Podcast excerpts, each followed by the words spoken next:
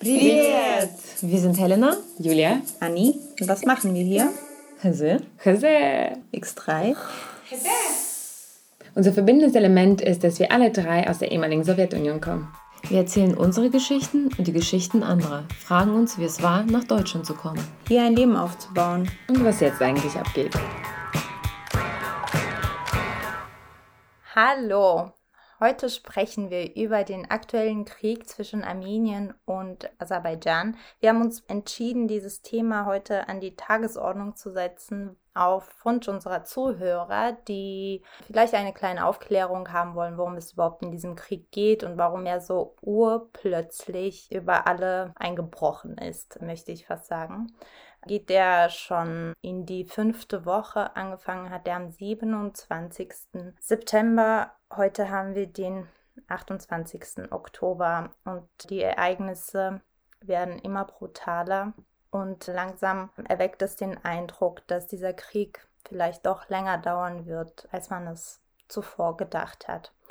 Zu Gast haben wir heute eine Expertin vom Zeus-Institut der Humboldt-Universität zu Berlin. Ihr Name ist Dr. Zeplema Darjeva und sie ist Südkaukasus-Expertin. Hallo. Hallo, guten Tag. Herzlich willkommen und Dankeschön, dass Sie zugesagt haben, bei uns mitzumachen und unsere Zuhörerinnen vielleicht ein wenig über die Verhältnisse dieses Krieges aufzuklären. Einfach nur als Aufklärungsarbeit ohne irgendwelche Positionen zu beziehen. Vielleicht fangen wir damit an. Ich stelle einfach die Eingangsfrage, worum geht es in diesem Krieg? Warum hat er jetzt angefangen? Gibt es eine Antwort auf diese Frage? Ja, danke schön für die Einladung für heutiges Gespräch. Die Eskalation um Karabach-Konflikt, die Nachricht, die jeden Tag uns begleitet, schon seit exakt einem Monat, dass es im September zum Ausbruch des Konflikts gekommen ist, das scheinbar am schwersten ist. Jedenfalls ist dieser Krieg, diese Eskalation, dieser Konflikt um den Status von Bergkarabach ist nicht neu, der geht zurück, zumindest frühestens in der 80er Jahre des 20. Jahrhunderts zurück. Warum es heute, gerade in diesem Jahr, zu diesem diese Form gekommen ist. Das ist aber, muss man davor sagen, dass es gab noch schon vorher militärische Auseinandersetzungen zwischen Armenien und Aserbaidschan im Juli in diesem Jahr und auch 2016 war sogenannter der viertagige Krieg. Aber wie Sie richtig gesagt haben, die sind relativ schnell beigelegt worden sind. Aber dann fragt man, warum es jetzt so lange dauert. Es geht eigentlich um zwei verschiedene Positionen von zwei verschiedenen Staaten mit, sagen wir, sehr schwer vereinbarten Positionierungen, Einstellungen gegenüber dieses Territorium. Zum einen, es geht, sagen wir, um eine territoriale Integrität seitens der Aserbaidschans, weil der Nagorno-Karabach autonomes Gebiet war Teil der sowjetischen Aserbaidschanischen Republik bis zu 1900. 1991. Zum einen, zum anderen seitens Armenien geht es um diese völkerrechtliche Möglichkeit von der Selbstbestimmung Rechtes. Und diese zwei entgegengesetzte Positionen, die sind wirklich sehr schwer vereinbar, weil keine von den Seiten versucht sozusagen auf Kompromiss zu gehen. Es ist folgendes, bis zu 2000, bis sagen wir hier 2020, es war eine Art von Status quo in dieser Region. Das heißt, es war ein sogenannter eingefrorener Konflikt, der nicht gelöst worden war, wobei, sagen wir, drei verschiedene Parteien mehr oder weniger zufrieden waren, bis auf Aserbaidschan. Dieser Status quo besteht, worin besteht darin? Das ist die Okkupation von aserbaidschanischen Territorien und die Kontrolle, die Armenien hat über Nagorno-Karabach. Nach dem Karabach-Krieg, der endete 1994, war sozusagen mehr oder weniger zufrieden. Und aber Aserbaidschan scheinbar nicht. Und das ist die Situation, dass das aserbaidschanische Regierung verstanden hat. Im Moment jetzt sollen wir irgendwie auf unsere Rechte eingehen und versuchen, dieses Status quo zu verändern. Ja, es gibt natürlich Außenakteure, die dabei auch eine Rolle spielen in der Eskalation des Konflikts. Das muss man nicht vergessen, warum es heutzutage sehr schwieriger Krieg ist, militärisch, weil die Außenakteure wie die Türkei eine nicht ganz unwesentliche Rolle spielt. Und das ist neu im Vergleich zu der Situation in den 90er, 2000 oder 2016. Ich weiß nicht, ob ich dann mehr oder weniger versucht habe zu erklären, dieser, dieser Moment, aber die Situation, lass uns dann weitergehen. Das ist mir jetzt total warm geworden. ich glaube, das ist alles zu nach Kaffee. Nein, es ist ja. ein heißes Thema, ja. Das mhm. ist ein sehr heißes Thema und vor allem, weil man sich vielleicht auch gar nicht vorstellen kann, wie sich die ganzen geopolitischen Akteure sich auf diesem kleinen Gebiet konzentrieren und dort eben ihre Aufgaben oder ihre Wünsche zu erfüllen versuchen. Was denken Sie, kann dieser Konflikt so beigelegt werden, dass es nicht mehr so viele Tote gibt? Das heißt, zeitnah Sehen Sie da irgendeine Möglichkeit, dass sich die Parteien einigen können auf eine Lösung, mit der wahrscheinlich nicht alle zufrieden sein werden, aber wenigstens um einzudämmen, dass so viele Menschen sterben? Denn Menschen sterben täglich auf beiden Seiten, natürlich in sehr vielen Mengen und man muss vielleicht auch sagen, dass gar nicht so viele Menschen dort leben insgesamt. Das heißt, es ist absehbar, dass so vielen Toten gibt, dass es gar keine lebenden Menschen mehr da gibt. Denken Sie, dass die Bedingungen dafür geschaffen werden können, dass man sich an einen Tisch setzt und für Kompromisse stimmt? Das ist eine sehr gute Frage in Bezug auf, ob es überhaupt möglich wäre, einen Kompromiss zu finden. Das Problem, dass es dieser nicht beigelegte Konflikt ist, besteht darin, dass zwei Seiten ziemlich unkompromissfähig im Moment. Und es wird von verschiedenen internationalen Kräften versucht, eine Lösung zu finden. Es ist schon seit 30 Jahren, es ist so, ja, und es gibt natürlich internationale Organisationen, sowas wie Minsker Gruppe und OSZE, versucht seit 30 Jahren eine Lösung zu finden, aber leider Erfolg los. Und ob wir jetzt irgendwie in den nächsten Tagen glückliche Nachricht hören werden, dass Krieg ist vorbei, ich hoffe sehr, aber es wird sehr, sehr, sehr schwierig. Ich glaube, alleine diese zwei Parteien können miteinander nicht bald eine Lösung finden. Zu verschiedene Einstellungen, zu große Graben sozusagen leider entstanden sind zwei Gesellschaften, auch durch Propaganda, die nicht nur seit gestern gibt, die seit, seit 20 Jahren werden beiden Gesellschaften sehr viel über sagen wir, die Feindbilder gesprochen, neue Feindbilder produziert auf allen Registern, in allen Ebenen des Lebens, vom Alltag bis zu sagen wir, politische Informationen. Wenn wir jetzt schauen, Sie in Museen oder in Zeitungen, dass es so diese Feindbilder so zementiert worden sind in den letzten 20 Jahren, sehr schwierig, dann eine Lösung zu finden für die alleine der zwei Länder. Ich meine Armenien und Aserbaidschan. Dann fragt man natürlich, wie kann man einen Ausweg finden. In dieser Situation, Gott sei Dank, ist ja Armenien, Aserbaidschan nicht alleine in der Welt. Es gibt auch Nachbarländer, es gibt auch etwas größere Mächte, die werden, man kann man dann vielleicht hoffen, dass sie eine klügere Lösung finden können. Das natürlich mal mit sehr mit Vorsicht genießen, weil jede große Macht, egal ob es Russland, Türkei, EU oder USA, auch Iran, jeder wird natürlich ihre eigenen Vorteile daraus ziehen müssen oder versuchen.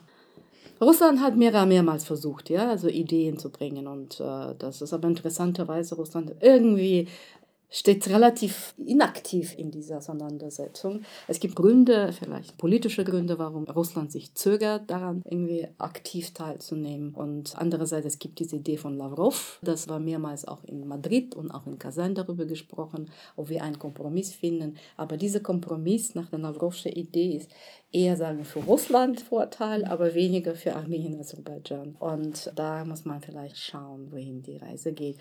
Ich habe mich selber am Anfang immer sofort gedacht, okay, gut, das sind die zwei Regierungen, zwei nicht ganz sympathische Regierungen in Aserbaidschan und vielleicht etwas nicht ganz verständliche Regierungen in Armenien im Moment. Ja.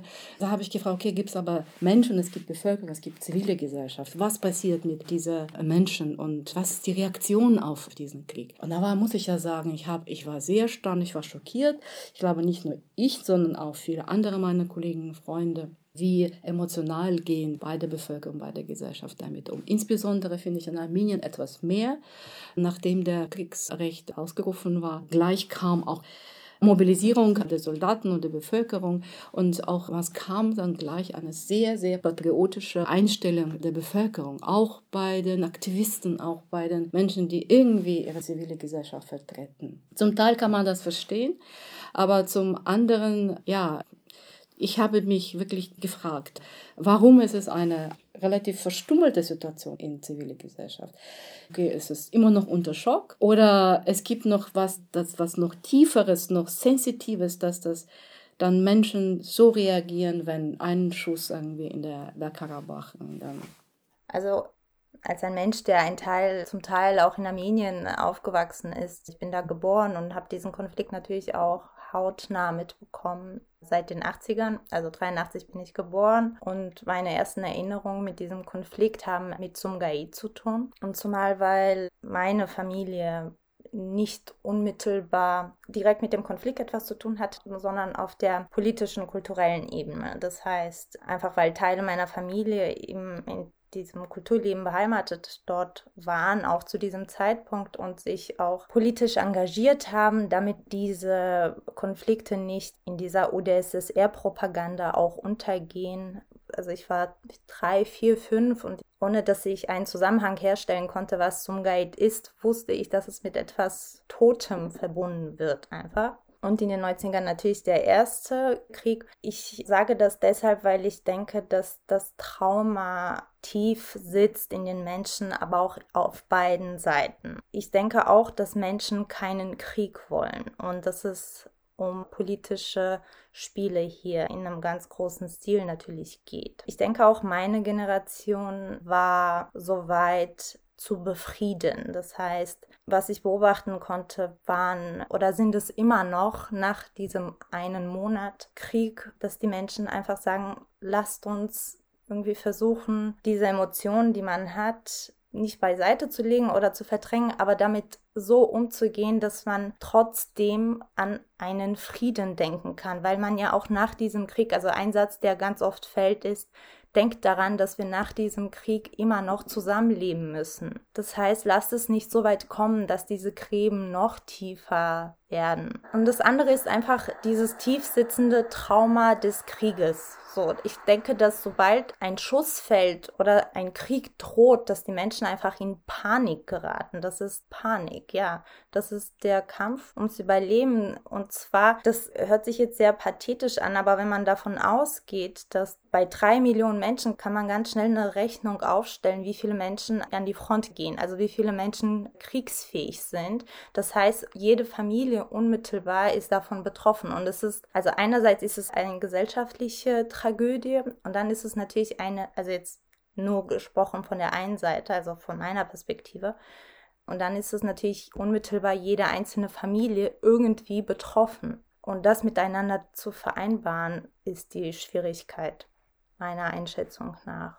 Annie, kann ich ganz kurz nachfragen, weil du hast jetzt von deiner Generation gesprochen und ich verstehe das ja auch so, dass du sicherlich noch Familie da hast, die vielleicht in deiner Generation sozusagen vor Ort in Armenien lebt, beziehungsweise im Kaukasus, beziehungsweise in Russland, aber mit vielleicht noch engerem Bezug zu Armenien. Und meinst du, haben sie auch so demokratische, sag ich mal, Ansichten und solche ja humanistischen Ansichten oder sind sie anders emotional konfrontiert mit dieser Lage, mit diesem Krieg jetzt? Meinst du, du kannst, hast auf Distanz noch ein bisschen, ja, abstraktere Haltung dazu? Das glaube ich nicht. Also, also ich sage nein. Ich bin davon überzeugt, dass meine Generation wirklich keinen Bock auf diesen Krieg hat und dass sie natürlich auf der einen Seite versuchen zu versorgen und diese ganzen Versorgungswege zu gewährleisten, damit die Verletzten irgendwie in Krankenhäuser kommen, die Kinder unterkommen und alles, was mit dieser humanitären Hilfe zu tun hat. Aber de facto will niemand diesen Krieg die Menschen wollen, gerade unsere Generation, das sind Menschen, die auch von dieser globalen Welt einfach etwas haben wollen. Also, und dazu ist der Frieden die Voraussetzung. Das heißt, alles, was in den 30 Jahren aufgebaut wurde, auch infrastrukturell, geht gerade den Bach unter. Das heißt, diese Generation, diese meine Generation hat von der Elterngeneration schon nichts vererbt bekommen. Und sie haben aus der Zerstörung irgendwie ein Land gestemmt. Und jetzt ist dieser Krieg, der noch zu einer weiteren Zerstörung führt. Und meine Generation kennt es eben aus den Kindheitsjahren und niemand will diesen Krieg. Ich habe gerade aus diesem Bereich der, also Menschen, die das machen, was ich mache oder was wir machen, äh, die in dem gleichen Alter sind, ich denke, die sind alle im Schockzustand, aber gleichzeitig versuchen sie in ihrer Rhetorik die Wogen glatt zu halten. Also es gibt mit Sicherheit Propaganda überall und der Krieg ist natürlich auch auf der Informationsebene, aber ich halte meine Generation überhaupt die Gesellschaft für aufgeklärt und gebildet genug, um das eine vom anderen auseinanderzuhalten, auch wenn die Gefahr, sich der Propaganda hinzugeben, natürlich immer groß ist, gerade in solchen Situationen. Aber in meiner Generation sehe ich das gewährleistet, dass man diesen gesunden Abstand dazu hat. Ja, ich finde das sehr interessant, spannend, was ja gerade Sie gesagt haben, dass unsere Generation keinen Krieg will und wir versuchen irgendwie Momente zu finden, wieder das tatsächlich dann durchzusetzen, diese Gedanke, weil es ist äh, leider sind solche Stimmen sind sehr, sehr wenig im Moment in beiden Gesellschaften und bei der ganzen Eskalation und Kriegspropaganda oder Informationskrieg, man muss man natürlich unterscheiden. Einerseits ist es Verteidigungskrieg, es ist was anderes, das was, was in Armenien Diskursen auch gesagt, wir verteidigen unser Vaterland gegenüber der Aggressor und das hat ganz andere Rhetorik, ganz andere Bedeutung als sagen wir so, wie es schon wieder ein Krieg hier. In Aserbaidschan wird auch total ähnlich genauso argumentiert. Wir verteidigen unsere Territorien oder unser Land und ich muss sagen, dass die Rhetorik beider Länder ist so ähnlich zueinander, nur die Namen der Feinde sind unterschiedlich. Hinzu muss man natürlich nochmal sagen, dass wenn ich in armenische Medien beobachte, Schwierigkeit besteht darin, dass diese Feindbilder so schnell abrufbar sind. Und frage mich, warum? Weil die Rhetorik in Medien oder auch in der Gesellschaft, die werden bestimmt von zwei oder drei, sagen wir so, Schlüsselworte. Und zwar wird dann irgendwie immer gesagt, dass jetzt müssen wir verteidigen uns gegen türkische Invasion, weil sofort die Bilder der Vergangenheit, der traurige Vergangene aufgerufen werden.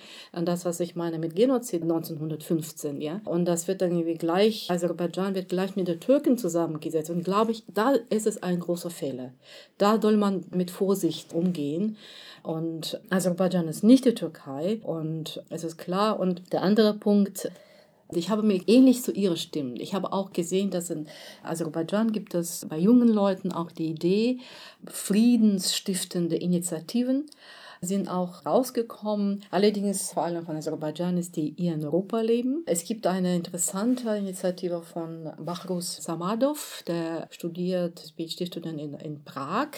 Der hat eine No Initiative äh, gegründet und er wurde publiziert in einer Zeitung, die heißt Left East, also Left East. Und war eine sehr, sehr, sehr wichtige Antination, also es war anti-War, aber auch antinationalistische Haltung der Aserbaidschans gegenüber Armenien. Und das ist wirklich sehr, sehr seltene, sehr interessante Initiative, die würde ich aber sehr gern auch unterstützen. Ähnliche Sachen in Armenien, das bislang habe ich leider nicht gesehen, ich muss sagen. Ich bin erstaunt über einheitliche Einstellung der Armenier gegenüber dieses Krieges? Oder bitte korrigiere mich. Ich glaube, diese Stimmen, ehrlich gesagt, die kommen nicht durch, weil diese Stimmen entlang meiner Generation und auch weil, weil man einfach keine Lust hat, und das ist, halte ich für sehr natürlich, permanent Tod und Zerstörung zu erleben. Meine Generation ist, ich sage immer meine Generation, aber ich nehme mal die ganze Gesellschaft in Armenien, die hat einfach keine Lust auf den Krieg ich stehe 100% hinter dieser Aussage und diese linksradikalen Ideen, die sind in Armenien sehr stark beheimatet. Und ich wundere mich nur, dass sie nicht durchkommen, denn sie sind zuhauf vorhanden. Es gibt so viele Initiativen, die zu Friedensmaßnahmen mit Aserbaidschan vor allem in den letzten Jahren konzipiert und entwickelt wurden auf der Ebene der Musik oder anderer Künste. Und die kommen, diese Menschen kommen auch zusammen. Wir haben schon mal darüber geredet. Es gab ein Musikfestival, das in Georgien stattfand und alle eben diese drei kaukasischen Vertreter dieser Länder irgendwie zusammenkamen, zusammen musiziert haben. Das war ein Festival, die sie hatten Spaß und da haben sie gemerkt, dass es eben funktioniert. Und es ist so schade, weil diese Initiativen angefangen hatten, wirklich zusammenzuwachsen und Früchte zu tragen. Ja, vielleicht können wir das in dieser Sendung auch aufhören, all diese Initiativen, die es wirklich gibt. Sie kommen vielleicht, oder ich weiß nicht warum, aber manchmal kommen sie eben nicht durch. Aber das heißt nicht, dass sie nicht da sind. Sind da und sie sind auch sehr aktiv. Zum Beispiel dieses Tumor Center, von dem auch eine Station eben hier in Berlin geben soll, eine hochmoderne Erziehungsanstalt für Kinder bis zu 18 Jahren, die multimedial erzogen werden sollen. Die veranstalten ja auch, also für Kinder in Armenien, innerhalb Armeniens ist das kostenlos, aber auch Kinder aus aller Welt können dahin kommen, um in Sommercamps zu lernen. Und da spielt die Nationalität absolut keine Rolle. Also ich weiß nicht, ob jetzt zum Beispiel aserbaidschanische Kinder da waren, kann ich nicht sagen, aber ich weiß, dass türkische Kinder oder überhaupt Kinder sind willkommen, um da zu lernen. Und wegen Aserbaidschan sage ich das nur, weil es diese starke Reiseeinschränkung gibt und ich weiß nicht, in welche Richtung sie gilt. Und da will ich keine falschen Aussagen dazu sagen. Diese Initiativen gibt es, zumal weil Armenien ja auch eine sehr offene Gesellschaft ist im Hinblick auf die Diaspora. Also es leben ja mehr Menschen außerhalb von Armenien als in Armenien selbst und die sind divers organisiert. Ich denke, dass diese Panik, die aufkommt, einfach was mit Erinnerungstraumata zu tun hat und Kollektivtrauma. Und das ist leider auch das, was alle eint. Und das muss hm. gebrochen werden. Ja, ich stimme Ihnen absolut zu. Die Frage ist, wie und wie fangen wir an und was sind die ersten Schritte, was sind die zweiten Schritte. Das ist traurig, dass, dass es die Stimmen, die da gibt, die friedensstiftenden Initiativen auf der Seite Armeniens, die nicht hörbar. Vielleicht sollen wir da ein bisschen da, darüber auch mehr sprechen, darauf aufmerksam machen und erstmal sammeln diese Initiativen, diese Listen.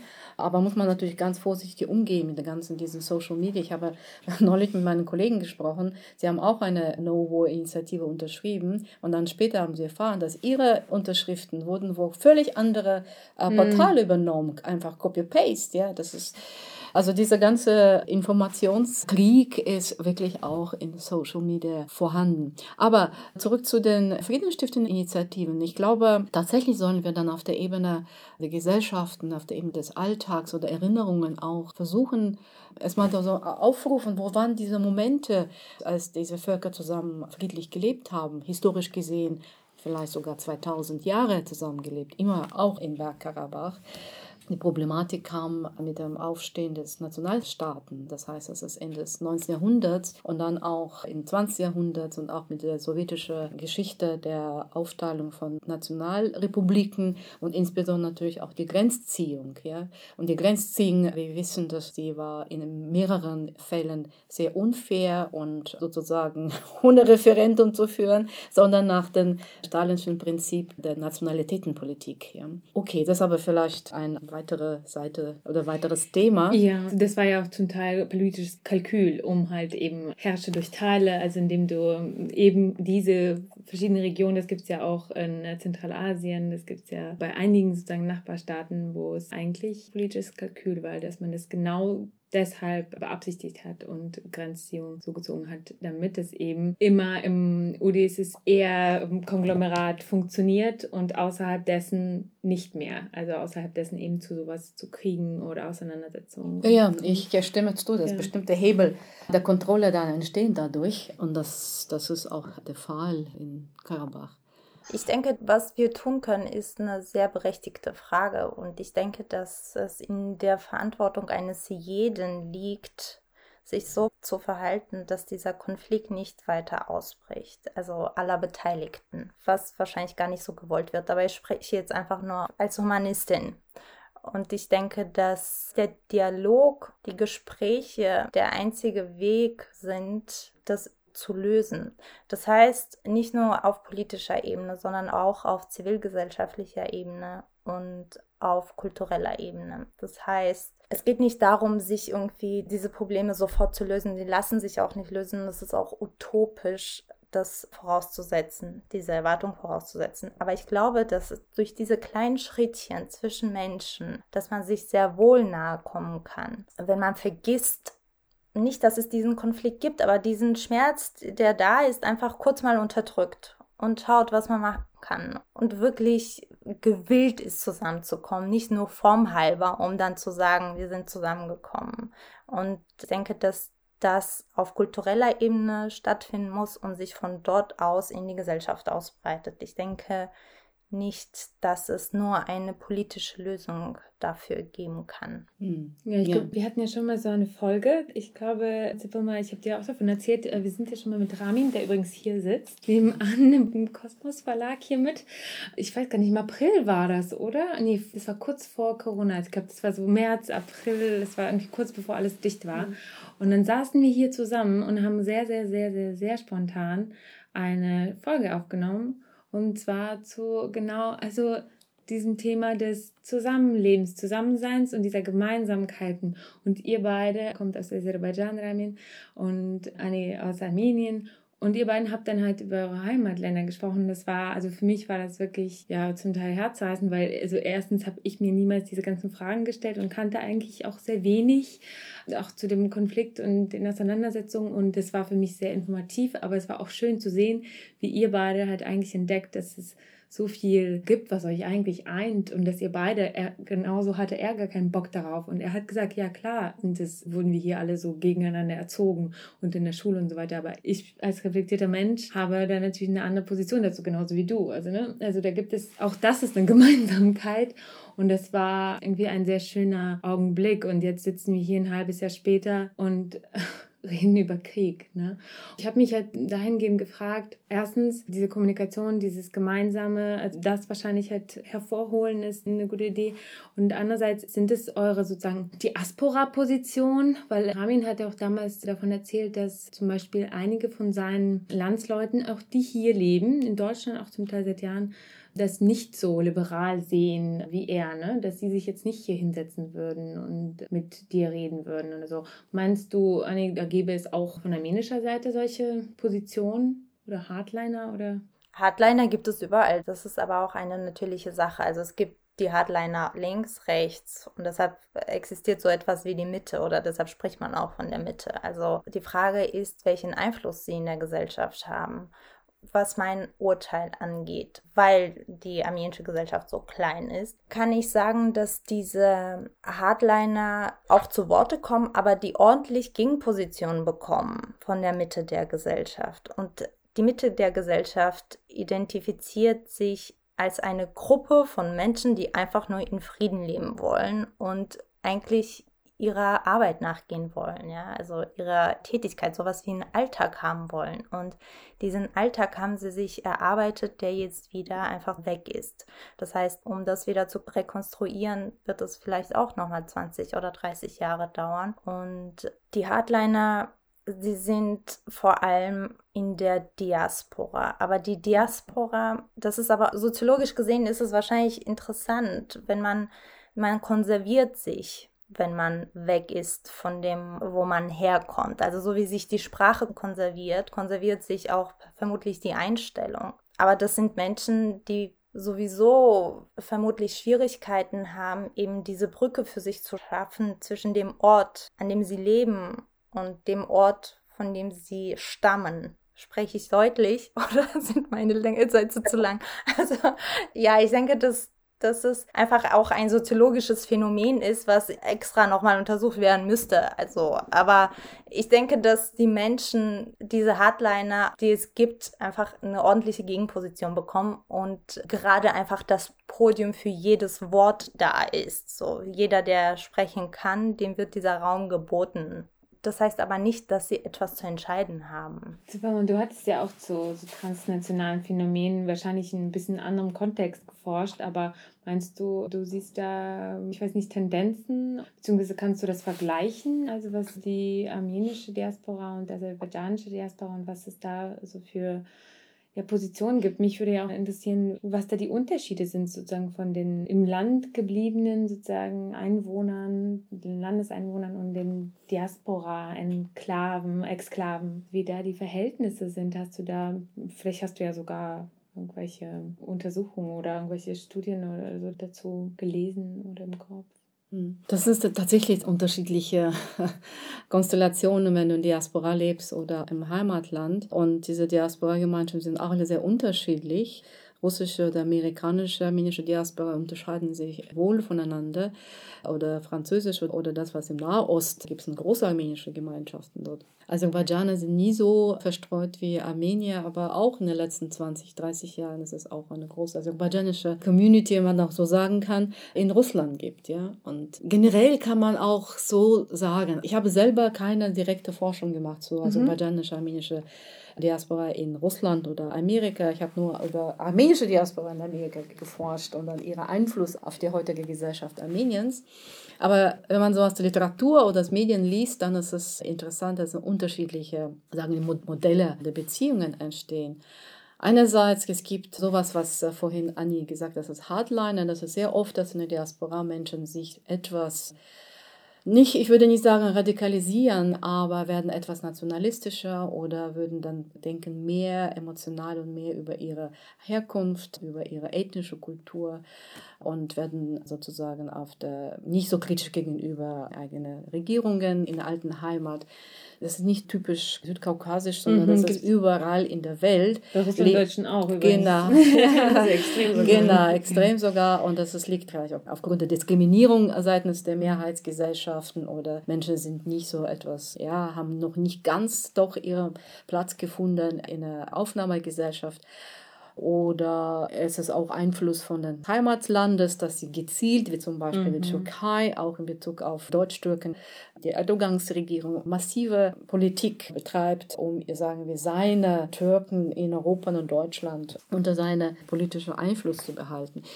Das ist zum einen. Aber es gibt auch andere Momente, wo Armenier und Aserbaidschaner wunderbar friedlich miteinander leben. Und das ist wahrscheinlich mehrere Beispiele gibt es dafür, auch in Moskau, Petersburg, in Russland, dass es öfter so gehört, dass Armenier und Aserbaidschaner sehr gut ihre Geschäfte zusammen machen können. Und äh, sehr äh, Freunde, aber auch gemischte Ehen. Es gibt so viele auch mhm. äh, gemischte Ehen zwischen Aserbaidschanier und Armenier. Ist wahrscheinlich mehr als zwischen Aserbaidschanier und Georgier und Georgier Armenier, soweit ich weiß. Ja. Und es gibt auch das Nachbarland Georgien, wo eine große armenisch-aserbaidschanische Minderheit leben dort. Teilweise getrennt, aber es gibt auch solche Dörfer, die wohl gemeinsam leben. Es gibt dieses berühmtes Wort äh, Dorf Sopie, teilen eine Schule, ein Land, eine Verwaltung. Das ist ein Land und gemeinsam feiern und gemeinsam vielleicht trauen. Und es gibt genug solche Beispiele des friedlichen Zusammenlebens. Ich glaube, die sind leider jetzt irgendwie absolut in Vergessenheit geraten. Aber im Unterschied zu Diaspora-Kontext in Heimatländern ich glaube, es wird Situation ein bisschen anders. Da muss man natürlich wissen, dass das, je nachdem, was man liest und wie im Alltag Gespräche sind und politische Einstellungen der Regierungen, man wird trotzdem irgendwie beeinflusst. Mhm. Ja? Und es ist leider tatsächlich solche sehr starke Feindbilder entstanden in beiden Ländern. Und wir müssen versuchen, diese Feindbilder etwas zu zerstören. Ja? Mhm. Es, es gibt Möglichkeiten, ja? wie man so friedlich diesen Weg aufbaut. Es ist nicht einfach. Ich glaube, das ist nicht das Projekt für ein Jahr, fünf Jahre, sondern für mehrere. Da sollen es vielleicht auf unterschiedlichen Seiten, sowohl Jugendliche, auch ältere Generationen, aber auch quer durch die Gesellschaft. Und vielleicht gibt es besondere Gruppen, die etwas massiver und ein bisschen besser äh, diese Ideen weiter verbreiten. Ich meine, auch auf die Künstler, das, was du gemeint hast, auf der kulturellen Ebene. Ich glaube, es gab es mehrere solche Ideen und erfolgreiche Programme, wo Künstler zusammenkamen und dann Ideen entwickelt haben. Mir ist eingefallen, ein Beispiel. Ich habe mal vor zehn Jahren mit einer Kollegin gesprochen, die äh, Spezialistin, Experten für Balkanregion und Balkankrieg. Das wissen wir auch, wir sind ähnliche Situationen da gewesen, wo Konflikte zwischen Serbien und Kroatien und Bosnien-Kroatien und blutig waren und das sind jetzt irgendwie beigelegt worden. Und es hat dann waren mehrere Initiativen, wie macht man das auch auf der Ebene der Zivilgesellschaft. Und dann gab es ein sehr interessantes Projekt. Ich glaube, das war eine Initiative doch aus Europa Europa. Aber ist egal. Äh, Ging es darum, dass man lädt unterschiedliche Künstler zusammen ein und dann macht man Wettbewerb für Ideen. Ideen von so einem Kunstobjekt oder vielleicht Aktion, die versucht, diese beide, zwei sagen verschiedene verfeindete, verfeindete Parteien zusammenzubringen. Und da waren mehrere Ideen und da kam ein Künstler, glaube ich, das auch aus dem Balkan, der hat gewonnen mit seiner Idee. Der meinte, ja, muss man gucken, was uns eigentlich vereinbart mit den Nachbarn. Nicht reden, dass ich in Bosnien bin, sowas, sondern das, was wir eigentlich im Alltag schätzen und diese Ideale hatten. Und er meinte, damals in den 80er Jahren, 90er Jahren, alle waren total begeistert von Bruce Lee. Von okay. Bruce Lee und, und ganze diese Geschichten mit den Filmen und dann letztendlich haben sie gedacht, okay, wir machen jetzt ein das Projekt, wir stellen, wir machen ein, so eine Figur, ein Denkmal für Bruce Lee. Das war ein sehr, sehr spannendes Beispiel. Vielleicht könnten wir auch für den Südkaukasus auch in ähnliche Richtung gehen und dann ich denke, man muss diese Stimmen, die vielleicht, wie wir festgestellt haben, ungehört bleiben, mhm. vielleicht ihnen einfach ein Podium geben, auf dem sie ja. sich irgendwie präsentieren können und zusammenkommen können. Es muss ja auch nicht immer etwas ganz Neues geben, wenn es schon Dinge gibt und vielleicht fehlt da im Zahnrädchen, fehlt vielleicht ein Zähnchen und vielleicht können wir dieses Zähnchen sein und dann dreht sich das wieder und diese Initiativen fangen an zu funktionieren, weil daran glaube ich ganz stark noch vor einer politischen Lösung. Nicht, weil ich nicht an die Politik glaube, sondern ich glaube nicht an die Menschen, die im Moment diese Politik machen. Ich denke, politische Lösungen sind rein logische Lösungen und niemand handelt gerade rein logisch. Deshalb bin ich da nicht so optimistisch. Ich denke eher, dass diese kleinen Initiativen viel mehr Kraft haben als jede politische Lösung im Moment, die irgendwo vorschwebt und nicht ausgesprochen wird. Aber meint ihr, es bedarf einer Initiative von außen, dass es von innen, also sprich von Aserbaidschan oder Armenien, dass da die Strukturen so begrenzt dass sie nicht ausreichen, diese Initiativen zu machen? Und dass, also von außen meine ich jetzt Europa, und ob es diese Strukturen bedarf, um diesen Weg einzuschlagen?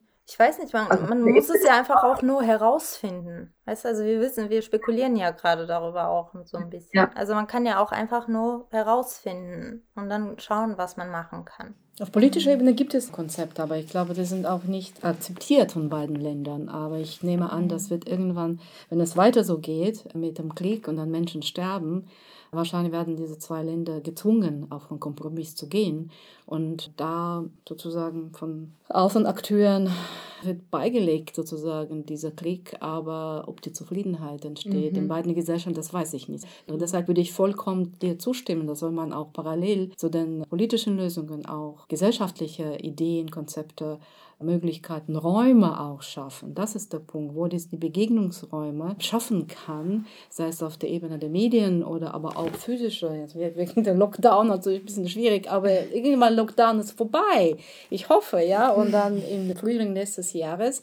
Und wir schon jetzt sollen wir schauen, wo möglicher dieser Räume oder was du gesagt hast, Brücken entstehen können. Ja? Aus der Perspektive der Wissenschaft oder soziale Kulturanthropologie gibt es mehrere Forschungen darüber. Ich habe selber ein Forschungsprojekt gemacht zur Bedeutung von sakralen Räumen, so alten sakralen heiligen Räumen, die in Kaukasus sehr viel sind. Es geht nicht um, sagen wir, institutionalisierte, also kirchliche Symbole, oder Orte, sondern das ist das, was man Volksglaube ist. Ja? Und dieser Volksglaube hat entwickelt verschiedene Konzepte, ihre Heilige, die absolut kosmopolitisch sind. Historisch gesehen waren sie überall im ganzen Süd- und Nordkaukasus verteilt. Die sind leider natürlich mit monotheistischen Religionen in Verdrängnis gekommen und trotzdem gibt es immer noch das, ja, sowohl in Aserbaidschan als auch Armenien. Und ich habe in Aserbaidschan, habe ich auch eine sehr also eine ethnografische Forschung über einen Heiligen gemacht, Baku-Heilige. Menschen, die dort leben, die glauben alle an seine therapeutische Wirkung, dass er heilt ohne mhm. Medikamente. Und diejenigen, die Leute, die da ihn sozusagen betreut haben, der, der lebte irgendwie noch bis 1950. Und dieser Heilige sei irgendwie so kräftig, dass er, wenn du dann besuchst oder anfasst, dann Heiler. Mhm. Heiler, da kannst du dann entweder Kinder bekommen oder du bekommst Examen hinter dir ohne Backschutz zu, zu zahlen. Ja, das sind ja, es ist sehr populär populäre Glaube, der immer noch sehr wichtig mhm. Ist auch. Und was ich betonen möchte, dass dann die, diese Familie, die sich kümmert hat um diesen, diesen Ort, wir haben immer betont, wir haben überhaupt keine Einschränkung. Jeder kann reinkommen. Und überhaupt, es gibt so viele Erinnerungen, dass als Armenier hier noch lebten, die haben auch diesen Heiligen, der hieß so knochenlose Heilige, ja, die haben auch ihn auch verehrt. Das ist alles übrigens fixiert. Es gibt diese auch Genre, heißt hagiografische Literatur. Das sind Literatur, wo die Geschichten über Heiligen, Volksheiligen aufgeschrieben geschrieben werden. Und da sind so viele Beispiele über Gemeinsamkeit. Heilige haben keine Nationalität im hm. Zusammenhang. Ich glaube, das ist ein ganz guter Punkt, um vielleicht nochmal kurz darauf einzugehen. Wir reden über den Kaukasus wir erwähnen immer nur Georgien, Aserbaidschan und Armenien. Dabei leben noch ganz viele andere Ethnien dort. Und ja, das hat eine Jahrtausende alte Geschichte, die mit sehr interessanten Traditionen, die sie alle teilen. Es gibt äh, sozusagen Verhaltenskodexe in diesen Regionen, die muss man nicht einmal aussprechen. Also jeder weiß, wovon die Rede ist. Und diese kleinen Traditionen gehen leider verloren und die sind so interessant und auf die kann man auf jeden Fall aufbauen. Und vielleicht über sie zu einer Friedenslösung finden, über diese unaufgeschriebenen Verhaltensregeln im Prinzip, die eigentlich per se dienen für die Ethnien, die nicht per Staaten organisiert sind, sondern innerhalb anderer Staaten leben. Davon sind ja fast alle dann im Kaukasus. Die funktionieren sehr gut und warum sollte man sich nicht auf sie berufen zum Zwecke einer Friedenslösung? Hm. Absolut. In Bergkarabach gibt es etliche solche Orte, ja, nicht nur Kirchen und Moscheen, sondern auch solche heilige Orte. Und es gibt Literatur darüber auch. Ethnografen, Archäologen haben bis zu 1930 wunderbare Forschung gemacht in dieser Region und da sind auch darauf aufmerksam geworden. Aber ich weiß, wollte ich noch einen wichtigen Moment sagen? Ja, genau, das ist dieser Moment mit den Shared Places, ja, diese geteilte Räume, die kann man auch weiter irgendwie entwickeln und dann versuchen auch vielleicht durch die touristische Schiene auch das aufbauen, weil äh, diese ganzen heiligen Orte befinden sich auch in Bergen. Die sind nicht unbedingt in der Stadt, die sind auch außerhalb der Stadt.